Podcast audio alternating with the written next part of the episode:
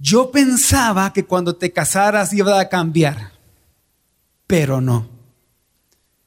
Cuando nació Esther, allí te nació el corazón a vos. Esa frase le dijo uno de mis hermanos hace un par de años atrás a ver el cambio que hubo en mí cuando nació mi hija Esther. De una persona fría, poco expresiva, a alguien que ahora era capaz de demostrar amor públicamente. Mi mamá estuvo en una predicación de, eh, del servicio anterior, en el horario anterior, y me escribe después, sí, hijo, antes era súper frío, ahora ya sos más cariñoso hasta conmigo, me dice.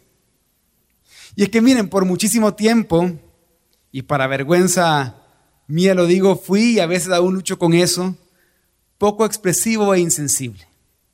No consideraba cómo las personas se podían sentir cuando les dijera algo, simplemente yo les tenía que decir las cosas. De hecho, algunas amistades cercanas eh, me decían que era como el hombre de hojalata del mago de Oz, si ustedes se recuerdan, porque no tenía corazón. Ellos mismos me decían Robocop, porque él le daba más importancia al sentido del deber que al sentido del amor. Pero Dios, por su gracia y a través de su palabra, me ha enseñado que no puedo cumplir mi deber sin amor. Y esto es muy parecido a lo que le sucedía a la iglesia de Éfeso. Una iglesia que su falta de amor le impedía cumplir su misión. Y por eso tuvieron que oír de Jesús las palabras con las que se ha titulado este sermón. Tengo esto contra ti. Los capítulos 2 y 3 de Apocalipsis nos hablan de siete cartas dirigidas a siete ángeles de siete iglesias de Asia Menor. Todas las cartas tratan el tema de la fidelidad a Cristo en medio de una cultura pagana que los amenazaba constantemente. La ciudad de Éfeso era una de las ciudades más grandes, importantes y ricas de Asia Menor. Por mucho tiempo esta ciudad fue el centro comercial de Asia. Allí estaba el templo de Diana o de Artemisa, considerado una de las siete maravillas del mundo antiguo, pero que a su vez funcionaba como un banco o tesorería, un museo y un lugar de refugio para criminales. Esta ciudad era próspera, magnífica y famosa. Y por un tiempo la iglesia cristiana en esa ciudad fue también muy importante y famosa. Esa iglesia había tenido reconocidos y comprometidos líderes espirituales. Aquila y Priscila, Apolos, el apóstol Pablo, Timoteo, el apóstol Juan. Y entonces, para el tiempo en que fue dictada esta carta de parte de Cristo, la iglesia de Éfeso tenía aproximadamente un poco más de 40 años de haber sido fundada. Y en ese tiempo fue que recibieron estas palabras de parte de Jesús que encontramos en Apocalipsis 2 del 1 al 7, que dice de la siguiente manera. Escribe el ángel de la iglesia en Éfeso. El que tiene las siete estrellas en su mano derecha, el que anda entre los siete candelabros de oro, dice esto. Yo conozco tus obras, tu fatiga y tu perseverancia, y que no puedes soportar a los malos y has sometido a prueba a los que se dicen ser apóstoles y no lo son, y los has hallado mentirosos. Tienes perseverancia, has sufrido por mi nombre y no has desmayado. Pero tengo esto contra ti que has dejado tu primer amor. Recuerda, por tanto, de dónde has caído y arrepiéntete. Y haz las obras que hiciste al principio si no, vendré a ti y quitaré tu candelabro de su lugar si no te arrepientes. Sin embargo, tienes esto, que aborrece las obras de los nicolaitas, las cuales yo también aborrezco. El que tiene oído, oiga lo que el Espíritu dice a las iglesias. Al vencedor le daré del árbol de la vida que está en el paraíso de Dios. Y hoy a través de este pasaje juntos aprenderemos que la iglesia que pierde su primer amor desaparecerá. Pero la que ama a Cristo testifica de Él con pasión. Y aprenderemos de esto recorriendo la estructura de esta carta y veremos cómo Jesucristo habla a su iglesia y en primer lugar elogia a la iglesia de Éfeso, luego le hace un reproche y advertencia, después una exhortación y por último hace una promesa a los vencedores. Y vemos que Jesucristo habla a su iglesia. Apocalipsis 2.1 dice, escribe el ángel de la iglesia en Éfeso, el que tiene las siete estrellas en su mano derecha, el que anda entre los siete candelabros de oro dice esto. En el capítulo anterior, en Apocalipsis 1.20, los siete candelabros de oro fueron claramente identificados como las siete iglesias de Asia Menor y las de estrellas con los ángeles de cada iglesia. Por eso Jesucristo se presenta a la iglesia de Éfeso como el que tiene las siete estrellas en su mano derecha, el que anda entre los siete candelabros de oro. Esto significa, hermanos, que Cristo viene a los de Efesios a presentarse como aquel que camina entre los siete candelabros de oro, es decir, como aquel que está en medio de su iglesia, aquel que está con ellos en todo tiempo, en todo lugar, y que por lo tanto está íntimamente consciente de todo lo que sucede en las iglesias, de sus dolores, de sus peligros, ansiedades, tribulaciones, persecuciones y ataques que enfrentaban, pero también de la presión económica, social y religiosa bajo la que se encontraban. Imagínense esto. Imagínense que ustedes están pasando un momento duro, muy duro, en que incluso su vida corre peligro y que por eso su incertidumbre va creciendo cada vez más. Pero en eso ustedes reciben una carta. Y al ver la carta, ustedes ven que esa carta se le describió Jesús a ustedes. Y en esa carta Jesús les dice, yo estoy allí caminando entre ustedes. Hijo o hija, aún en medio de ese dolor e incertidumbre, yo estoy en medio tuyo. Yo no ignoro lo que tú estás pasando. No ignoro tus problemas, ni los peligros de los que te enfrentas. No ignoro tus temores, porque estoy caminando en medio tuyo. Allí estoy yo contigo. Y entonces vemos que para la iglesia de Éfeso Jesucristo es presentado en su exaltación gobernando como rey sobre las iglesias, conociéndolas íntimamente y teniendo un cuidado especial por ellas. Pero también acá Jesús es presentado como profeta.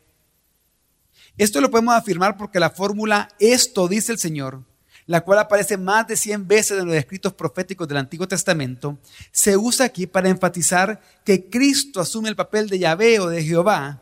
Y así estas cartas son más que simples cartas, son mensajes proféticos de parte de Jesús para su iglesia.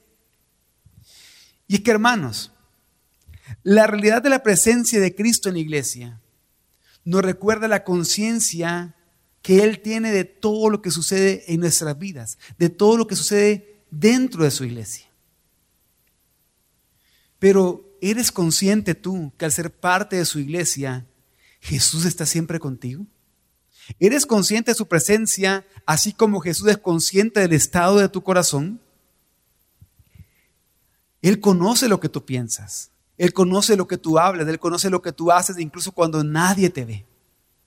¿Eres consciente que nuestro Dios, que te consuela, también es justo para juzgarte? Y es que esto es precisamente lo que vemos a continuación en esta carta. Vemos primero un elogio y consuelo, pero también vemos un reproche y de advertencia de juicio. Veamos en primer lugar el elogio que Jesús hace a la iglesia de Éfeso. Apocalipsis 2, 2 al 3 dice, yo conozco tus obras, tu fatiga y tu perseverancia y que no puede soportar a los malos. Y ha sometido a prueba a los que se dicen ser apóstoles y no lo son. Y los has hallado mentirosos. Tienes perseverancia y has sufrido por mi nombre y no has desmayado. Y es que esta parte comienza diciendo yo conozco.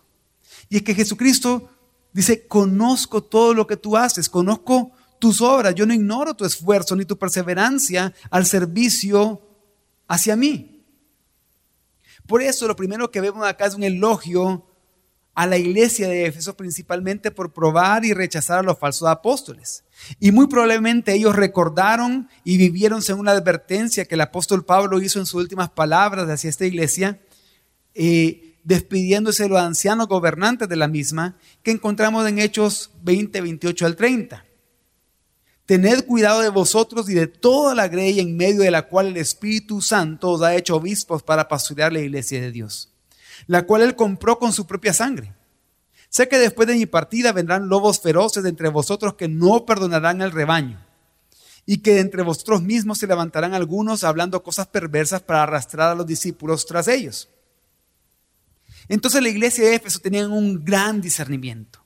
Y con ese gran discernimiento ellos habían probado, juzgado y echado fuera a esos falsos maestros. Incluso ya en el siglo segundo, Ignacio, uno de los padres de la iglesia, en una de sus cartas también elogió a la iglesia de Éfeso porque ellas siempre se mantenían vigilantes en contra de las falsas enseñanzas. Y es que la iglesia de Éfeso había probado a los pseudoapóstoles y los había hallado mentirosos y los había rechazado. Y en todas estas pruebas esa iglesia había sido leal a la verdadera doctrina. y no había desfallecido. Aún en medio de la persecución, ellos perseveraron en la protección de la pureza doctrinal de la fe interna de la iglesia. Ni no desmayaron, al contrario, se mantuvieron firmes.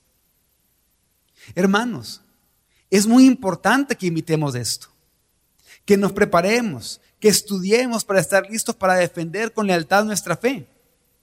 No hay nada de malo en ser elogiados por ser intolerantes con las falsas enseñanzas, con las ideologías peligrosas que van en contra de la palabra de Dios. Debemos de denunciar todos estos movimientos que se levantan en contra de la verdad. Perseveremos en esto. ¿Estás esforzándote tú por conocer más de la palabra? ¿Estás estudiando la sana doctrina? ¿Estás preparándote para defender tu fe? Y es que si no lo estás haciendo, debe de hacerlo. Pero si ya lo estás haciendo, hermano, de verdad, qué bueno. De verdad lo felicito por eso. Pero deben de saber algo. Debes saber que la ortodoxia, es decir, conocer la sana doctrina y una correcta apologética, es decir, estar bien entrenado para defender tu fe, no es suficiente. Y esto lo sé por experiencia propia. Aquí hay algunos que me conocen de ya hace un montón de años atrás. Yo era bien arrogante. Yo creía que por mi conocimiento y celo por la sana doctrina era mejor que los demás. Que eso es lo que me daba madurez espiritual e importancia en el reino. Pero por mucho celo que tuviera por la verdad, me faltaba algo y era evidente. Me faltaba amor. No amaba. No me interesaba sinceramente por el prójimo. Conocía mucho, leía mucho, estudiaba mucho, pero no me interesaba por proclamar la palabra. Y es que el celo por la pureza doctrinal en sí mismo es bueno y correcto, pero cuando éste está acompañado por un amor genuino por la obra de Dios, por el Evangelio y por el prójimo. Y si algo vemos es que los efesios eran celosos de la pureza doctrinal, pero recordemos que también los fariseos fueron celosos por esto. ¿Y por qué digo todo esto, hermanos? Porque puede ser que tu vida esté mostrando que hay algo deficiente, algo equivocado en la forma en que tú ves y entiendes la doctrina. Intelectualmente la entiendes, pero no la estás viviendo. Analízate y pregúntate, ¿es coherente en tu vida la forma en que entiendes la doctrina con tus decisiones, con tus actitudes, con tus acciones diarias? ¿Tienes acaso en tu cabeza la verdad intelectual, pero estás abandonando esa verdad a través de cómo estás viviendo tu vida diaria sin amor? Y es que, hermanos, continuando con la ilustración anterior, esa ilustración en la que ustedes recibieron una carta de parte de Jesús y que en ella Él les recuerda que Jesús está en medio de ustedes, con ustedes. Pero Él también en esa carta le describe, estoy en medio tuyo, hijo. Estoy en medio tuyo, hija. Y estoy viendo toda la obra que estás haciendo. Yo veo tu perseverancia, veo la doctrina sana que aprendes, el discipulado en el que enseñas, el servicio que das. Y soy juez justo y de verdad te elogio porque lo estás haciendo bien. Pero al mismo tiempo estoy caminando en medio tuyo y estoy viendo aquellas cosas que estás haciendo mal. Y por lo tanto debo reprenderte, reprocharte y advertirte que dejes de hacer eso. Y eso lo hace Jesús por amor. Y precisamente esto sucedió en la iglesia de Éfeso. Y por eso que Jesús hizo un reproche de advertencia a la iglesia que perdió el primer amor. Apocalipsis 2, 4 al 6 dice, pero tengo esto contra ti, que has dejado tu primer amor. Recuerda, por tanto, de dónde has caído y arrepiéntete, y haz las obras que hiciste al principio. Si no, vendré a ti y quitaré tu candelabro de su lugar, si no te arrepientes. Sin embargo, tienes esto que aborrece las obras de los nicolaitas, las cuales yo también aborrezco. Pero tengo esto contra ti. Esas son palabras muy duras, sobre todo si Jesús es quien nos las dice. Has dejado tu primer amor. Esto significa que esta iglesia había perdido su pasión por el mensaje del Evangelio. Su enfoque estaba en mantener la pureza interior de la iglesia y por eso fueron elogiados, como ya lo vimos. Por lo que la reprensión trata realmente con su enfoque hacia el mundo exterior, con su enfoque hacia los de afuera. Ellos no estaban testificando el Evangelio, ellos no estaban evangelizando. Y es que muchos de ellos, al igual que muchos hoy en nuestra iglesia, eran muy ortodoxos. Eran muy firmes y ortodoxos con los de dentro. No faltaban a los discipulados, ni se perdían los estudios bíblicos de los miércoles, los jóvenes venían a redimidos, los matrimonios se conectaban a ver pacto y verdad los sábados, las mujeres estaban asistiendo a todos los congresos, todos los años, los congresos de mujeres. Recibían todos los cursos de consejería, estudiaban en Semper Reformanda, confrontaban el pecado de los hermanos y corregían rápidamente los errores doctrinales porque eran guardianes de la sana doctrina. Pero sin amor por el Evangelio, sin pasión por testificar de Cristo, sin evangelizar. Y es que hermanos, la iglesia que pierde su pasión por el Evangelio desaparecerá, pero la que ama a Cristo tiene pasión por testificar de Él. Es por eso que Cristo elige presentarse a esta iglesia. Él se presenta a sí mismo de la manera en que lo hace en el versículo 1, como el que camina entre los siete candelabros de oro. Y con esto nuestro Señor tiene la intención de recordar a los lectores que su papel principal como iglesia es ser luz de testimonio al mundo exterior. Es ser luz de testimonio de Cristo hacia las naciones. Y es que un amor apasionado por Cristo nos va a llevar a amarlos de afuera y a buscar ganarlos predicando el Evangelio. Y eso es lo que ellos habían perdido. Y lo que muchos de nosotros hemos perdido también. Perder su primer amor equivalía a convertirse en testigos sin amor que no testifican el Evangelio.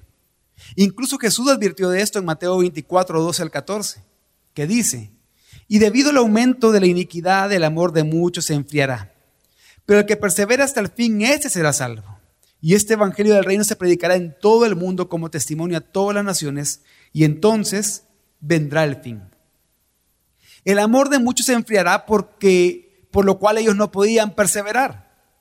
Pero los que perseveran hasta el fin son los que no han enfriado su amor. Y demuestra que ese amor no se ha enfriado porque predican el Evangelio como testimonio a todo el mundo. La pregunta es, hermano, hermana, ¿has dejado tu primer amor? ¿Cuándo fue la última vez que evangelizaste? ¿A quién proclamaste el Evangelio por última vez? ¿Lo recuerdas? Y es que el significado principal de candelabro en todo el libro de Apocalipsis es de ser testigo, es de ser luz por la predicación de la palabra. Esto lo vemos, por ejemplo, en Apocalipsis 11, 3 al 7, en donde la iglesia es representada por dos testigos a los que se le llaman los dos candelabros que están delante del Señor de la tierra. El papel principal de ellos, ¿cuál era?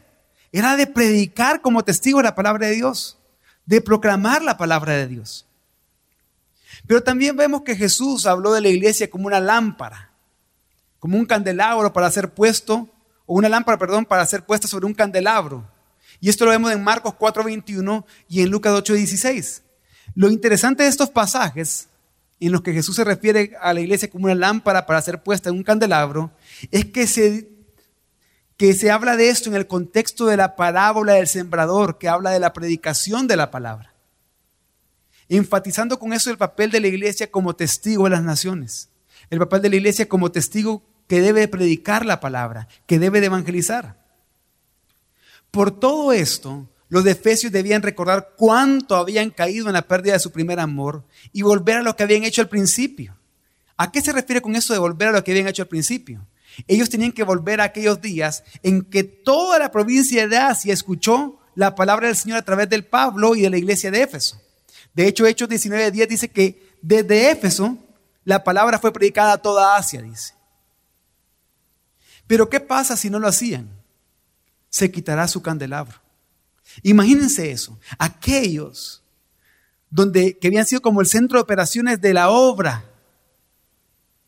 arrojado al exterior tanta luz a través de su posesión de la verdad y la predicación del Evangelio, podrían perder todo eso por completo. Pero además de esto, es que en Zacarías 4, 2 y 11, Israel había sido presentado, simbolizado allí como un candelabro. Pero cuando abandonaron su llamado a hacer luz para las naciones, como lo profetizó Isaías en el capítulo 42 y 49, su candelabro fue quitado y entonces la iglesia en Cristo continuó su papel de verdadero Israel. Y es que los lectores de esto conocían eso, conocían muy bien lo que nosotros ahora conocemos como Antiguo Testamento, conocían muy bien las referencias que Juan estaba haciendo acá. Y lo mismo que le pasó a Israel, de que se quitó el candelabro, le podía ocurrir a la iglesia de Éfeso. Por eso es que dice, si no, vendré a ti y quitaré tu candelabro de su lugar si no te arrepientes. Si ustedes no responden a arrepentimiento, lo que Jesús le dice es que él mismo lo iba a juzgar a esta iglesia de Éfeso y que esa iglesia dejaría de existir. Que esa iglesia ya no sería una luz de testimonio al mundo. ¿Y saben qué? Esta amenaza se cumplió. Porque hoy no hay iglesia en Éfeso. Ya no existe iglesia en Éfeso. Hay otras de las iglesias que se mencionan en las demás cartas del capítulo 2 y 3, que sí todavía están, por ejemplo, la iglesia de Esmirna, pero en Éfeso ya no hay iglesia. Y que hermanos, una iglesia que no muestra amor cumpliendo su misión de ser testigos de Cristo, desaparecerá. Por eso, hermanos, ¿de qué sirve tener una sana doctrina si sigues amándote más a ti mismo y no muestras amor por los demás evangelizándolos, siendo testigo de Cristo? ¿A quién estás testificándole de Cristo? ¿En dónde estás testificando de Cristo? ¿Estás proclamando la palabra a tus familiares que no conocen del Señor? ¿Estás dando testimonio de Cristo evangelizando a tus hijos que aún no son creyentes?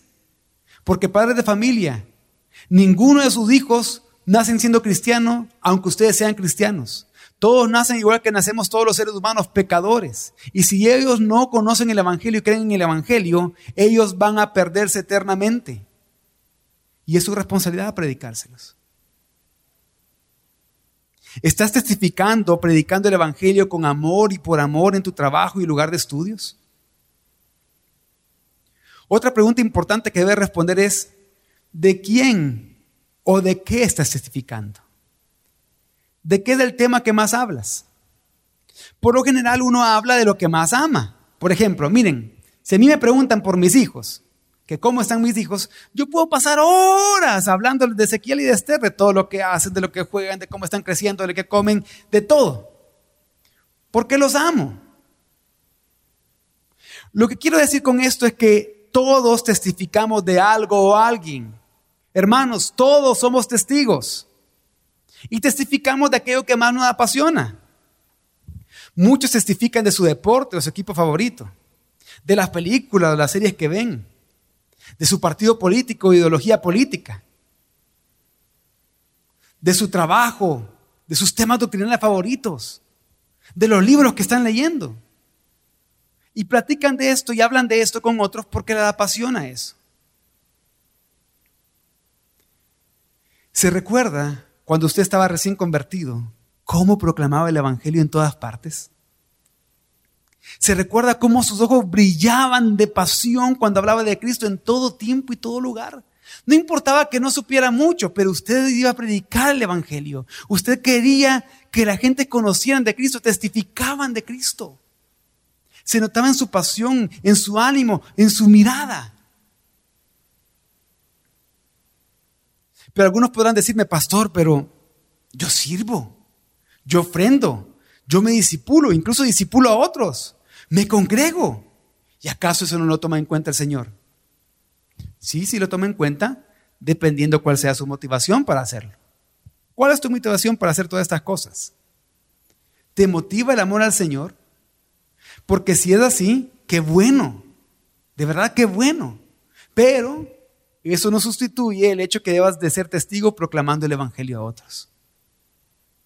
Y es que, hermanos, además de la correcta motivación, deben de ser conscientes que tu servicio, tu ofrenda, tu discipulado, estas cosas que haces deben ir encaminadas al cumplimiento de la misión que debes de cumplir. Ser testigo proclamando el Evangelio. Jesús antes de su ascensión, el mandamiento que dejó, la misión que nos dejó es de ser testigos de Él, de predicar el Evangelio. Por ejemplo, si yo ofrendo, obviamente yo lo hago para adorar al Señor, es mi motivación primaria. Yo ofrendo como adoración al Señor.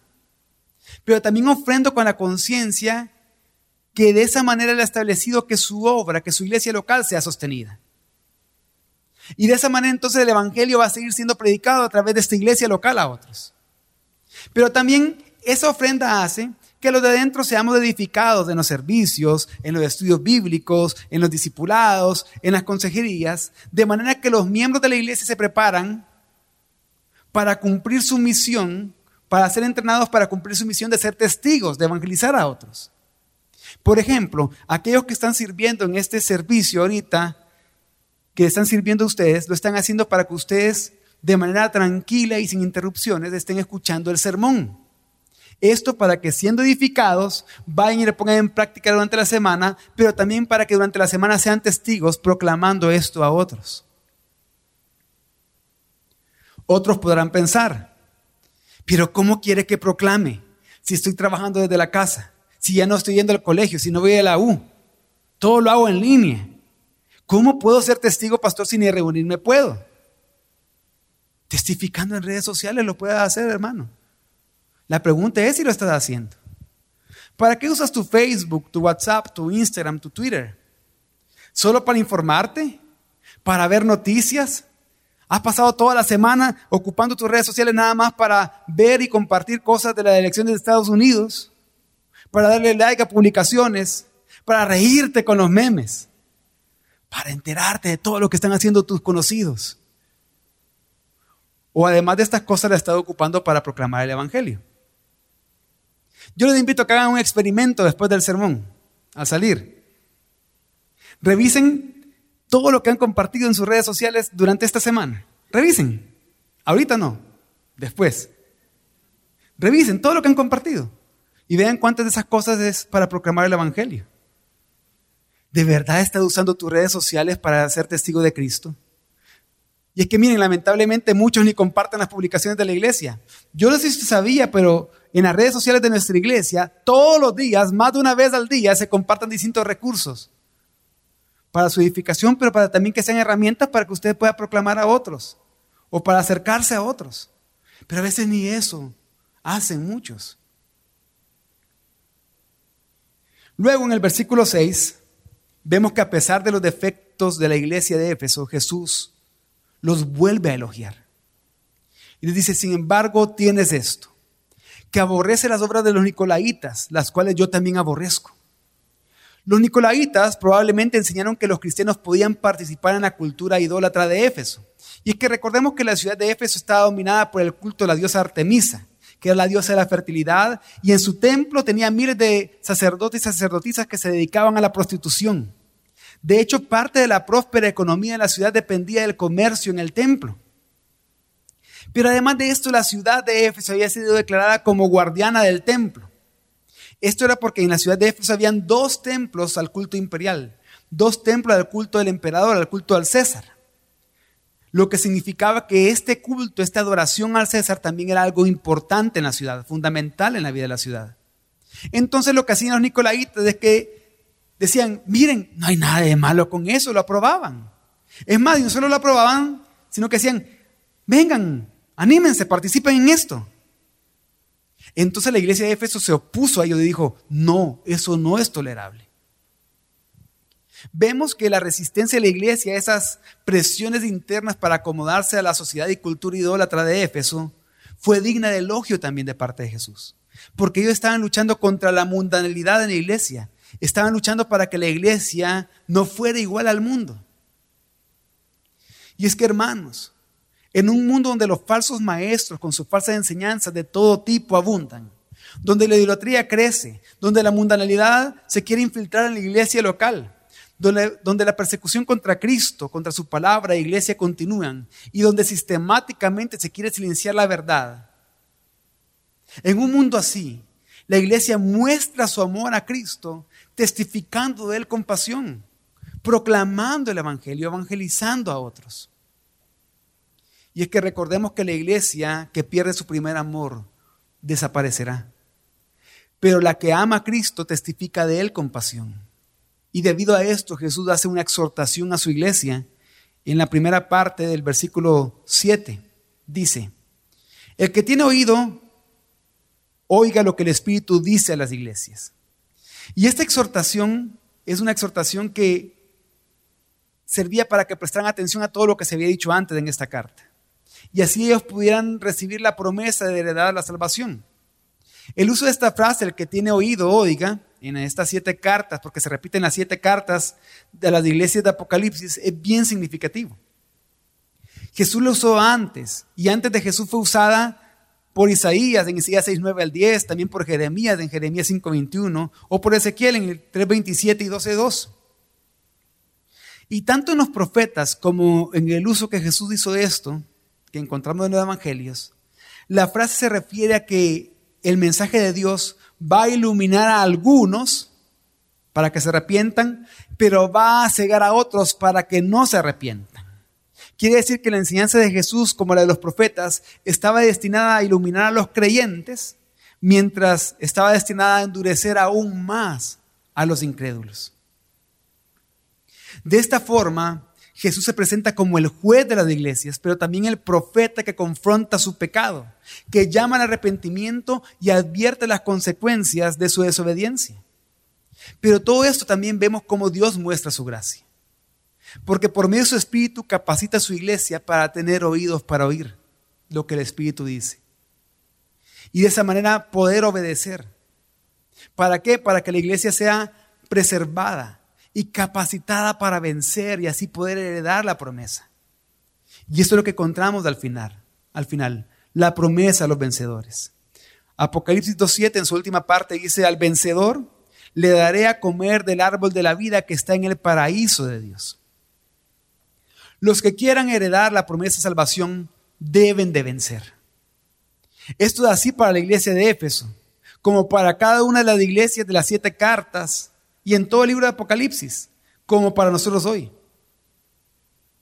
Casi al final del libro dice Apocalipsis 21:7, el vencedor heredará estas cosas y yo seré su Dios y él será mi hijo.